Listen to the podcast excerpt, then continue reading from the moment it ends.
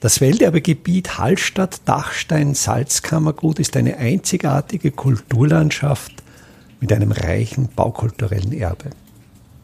Mein Name ist Friedrich Idam und ich stelle Ihnen in jeder Episode einen neuen Aspekt unseres Welterbes vor. Der Botaniker und Heimatforscher Friedrich Morton 1890 bis 1969 prägte als Kustos über Jahrzehnte das Hallstätter Museum. Anfangs der 1960er Jahre begann er dort ein Tonarchiv aufzubauen. Der 2007 verstorbene Hallstätter Karl Kirchschlager Junior erkannte den dokumentarischen Wert dieser Tonbänder, welche er Mitte der 1990er Jahre aus dem Sperrmüll gerettet hat. Doch hören wir, wie Morton seine Intentionen erklärt. Und ich kann Ihnen auch gleich sagen, warum wir das machen weil wir im Museum in Hallstatt ein Tonarchiv anlegen wollen, wo wir gerade alte Gewerbeerzählungen niederlegen, um eben für spätere Zeiten wenigstens erzählen und berichten zu können, wie es früher gewesen ist. Neben Interviews mit Gewehrsleuten einer versinkenden Arbeitswelt zeichnete Morton auch den Klang von historischen Musikinstrumenten aus den Beständen des Hallstätter Museums auf das Magnettonband auf. Dabei spielten Volksmusikanten aus dem Salzkammergut, wie etwa der in Reiterndorf bei Bad Ischl geborene Alois Blamberger 1912 bis 1989, jener Blanc Lois, der später zu den wohl bekanntesten Vertretern der Musik des oberösterreichischen Salzkammerguts zählte.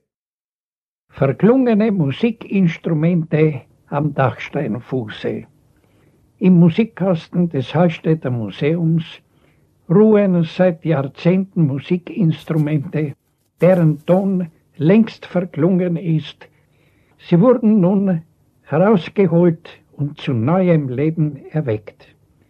Musiker aus St. Wolfgang, aus Strobel, Ischl und Hallstatt haben sich an ihnen versucht und ihre Weisen auf dem Tonband verewigt.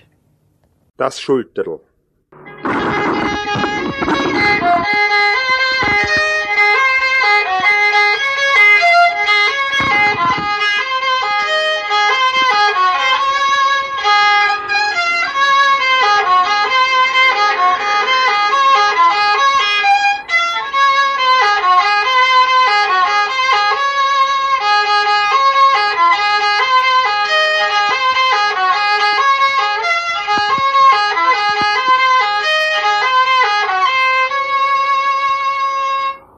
Das Mirliton.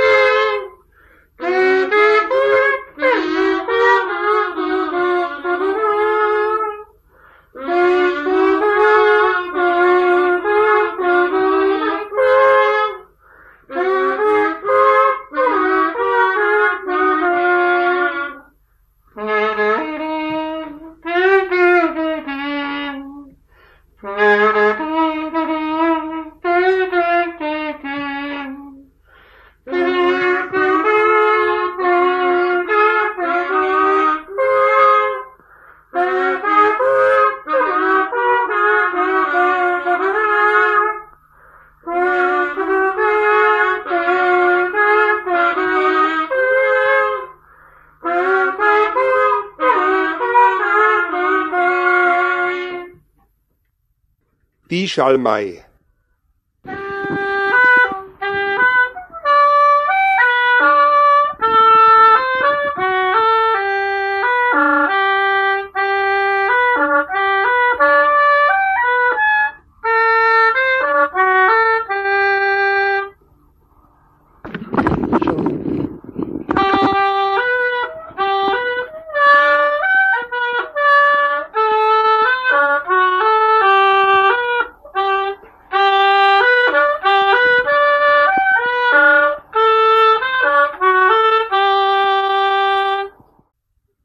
Das Wurzhorn.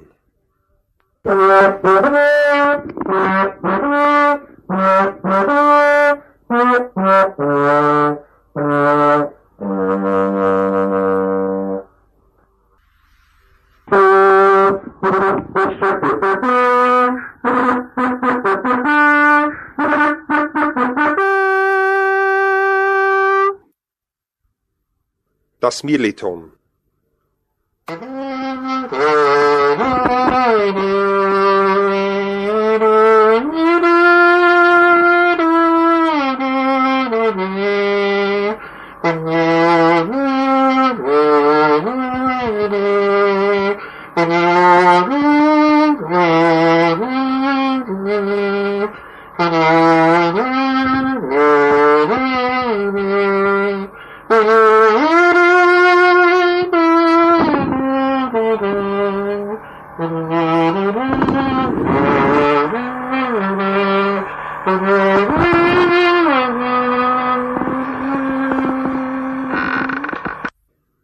Mirliton.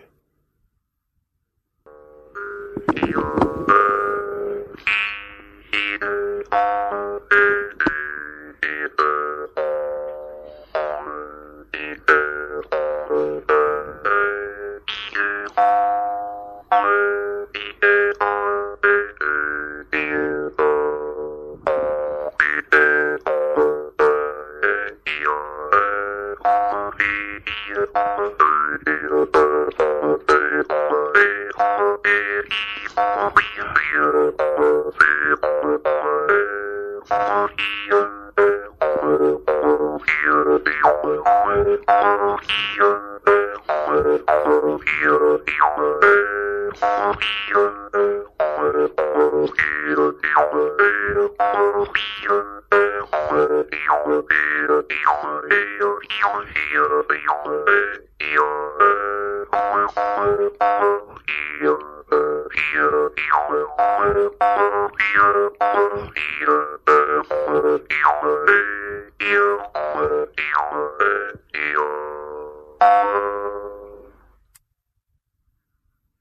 Zwei Seitelpfeifen.